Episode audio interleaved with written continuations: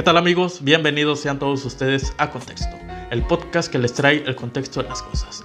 Los saluda su buen amigo Carlos Peña, deseándoles que estén muy bien, que se la estén pasando chingón y vamos a dar inicio a este episodio número 3 platicándoles de las novedades que nos trae el increíble mundo de la tecnología. Comencemos con la primera de las novedades porque vamos a hablar un poco sobre Twitter.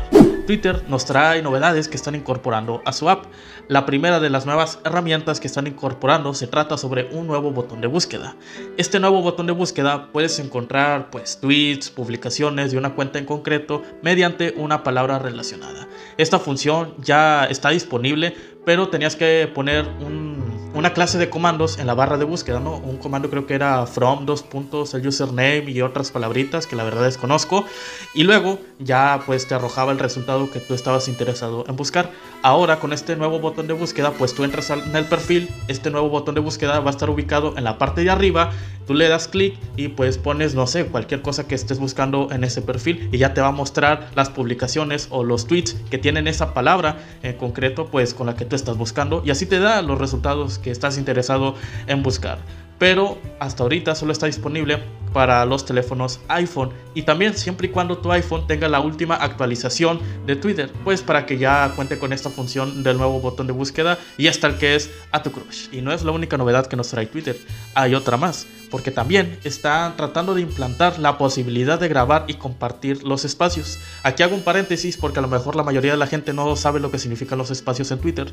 Bueno, esta sección de espacios en Twitter pues es como que la copia de Clubhouse la ya olvidada red social que ofrecía pues este contenido de audio o de grabación donde interactuabas con demás personas por medio pues de audio, obviamente pues lo implementó Twitter. Bueno, ahora cierro paréntesis. Ya que saben lo que significan los espacios en Twitter, pues a través de una publicación para que los usuarios puedan escuchar el programa en diferido. Por el momento, esta función solo está disponible para aquellas cuentas que pueden crear espacios y deben activar la posibilidad de compartir la grabación en Twitter antes de iniciar el programa. Todo ello mientras la red social prueba nuevas formas de monetización como el Superfollow. Esta característica permite a las cuentas ofrecer contenido exclusivo a sus seguidores a cambio de una suscripción mensual. O sea que muy pronto pues ya se va a tratar de monetizar pues a todo aquel Twitstar se le puede decir, o creo que así se les llama a los influencers en Twitter, por decirlo así. Pero bueno, no es la única novedad que les traigo, porque también quiero platicarles de Telegram y de Instagram, que la novedad de estas aplicaciones pues van algo relacionadas con dinero. ¿A qué me refiero? Vamos a comenzar por Telegram, porque Telegram va a empezar a cobrar Ah, para quitar los anuncios. Esto lo anunció el fundador y CEO de Telegram, que pronto los usuarios podrán pagar una suscripción con la que además de evitar ver anuncios en los canales, también apoyarán el desarrollo de la aplicación. A finales de este mes de noviembre llega la publicidad a la aplicación de mensajería y tú la puedes eliminar. El cambio aplica para canales públicos con más de mil suscriptores. A empezar a cobrar para quitarles el anuncio del grupo o del canal. Y pues, porque les decía hace ratito que Telegram perdón, e Instagram tienen mucho que ver con el dinero? Porque bueno, también Instagram pues como que va a tratar de monetizar su contenido para los influencers. Porque resulta que una filtración en la App Store prueba que Instagram planea lanzar suscripciones para apoyar a los creadores de contenido. Los precios irán desde los 0.99 dólares por una insignia hasta los 4.99 dólares, unos 100 pesos mexicanos aproximadamente por suscripción. Hasta ahorita no se han revelado detalles al respecto, pero si bien se sabe que Instagram esto ya lo venía planeando desde junio, julio, de tratar de monetizar el contenido de los influencers para así darles un apoyo económico. Eh, en ese entonces se rumoraba que van a empezar a cobrar las historias, ¿no? Ya va a estar esta sección que aparece de historias exclusivas, donde te iba a aparecer un icono. Al momento que tú estás viendo las historias de esa persona que es influencer, pues te va a aparecer una historia bloqueada con un icono morado, que creo que ese icono lo que se va, va a significar es que es una historia exclusiva y para acceder al contenido de esa historia, pues tienes que pagar la suscripción. Una chingadera así trataban de sacar, no sé si la van a implementar, no sé si no, son rumores, pero lo más posible o lo más seguro es que si se concrete. Y bueno, mis queridos amigos, de ahí vamos a pasar a hablar un poco sobre Microsoft y Windows 11, porque resulta que Microsoft acaba de sacar una versión de Windows 11, pero llamada Windows 11 C o Windows 11C. Así como está el texto, así se llama la versión. La verdad, eh, me, la aprendí en inglés, pero pues ya se me olvidó lo de las iniciales, perdón.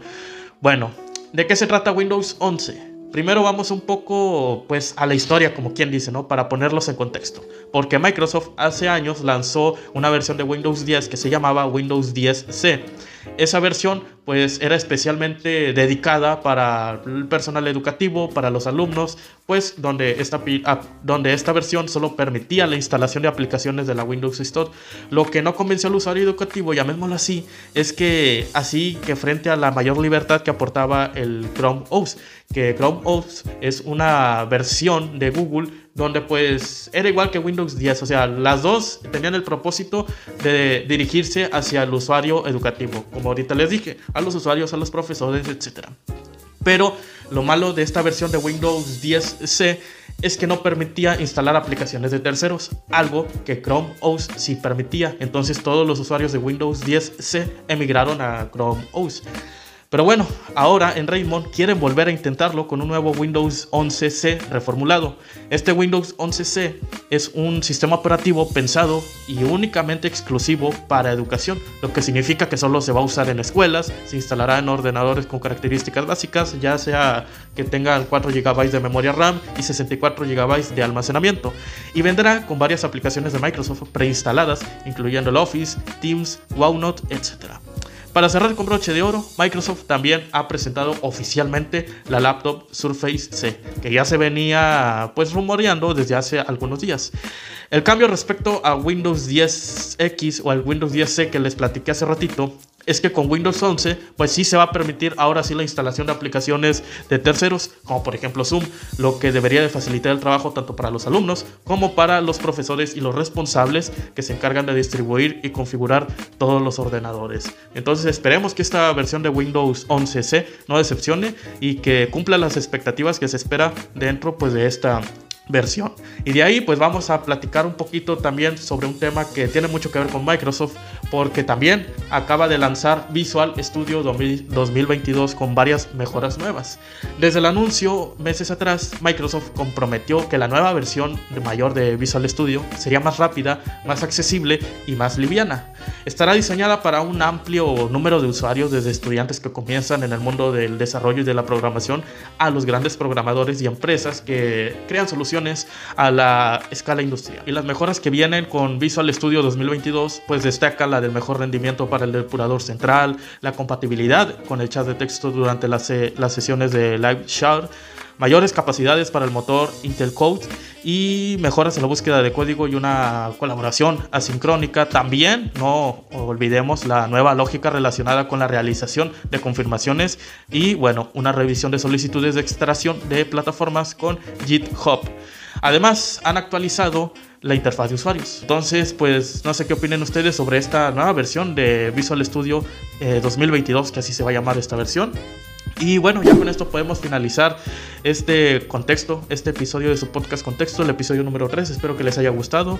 Si son nuevos en el canal, pues suscríbanse, denle like, pues para seguir creciendo. Y nos vemos en el siguiente episodio, pues con tu resumen de noticias de tecnología semanal, obviamente. Yo soy Carlos Peña, te mando un saludo y nos vemos hasta la próxima.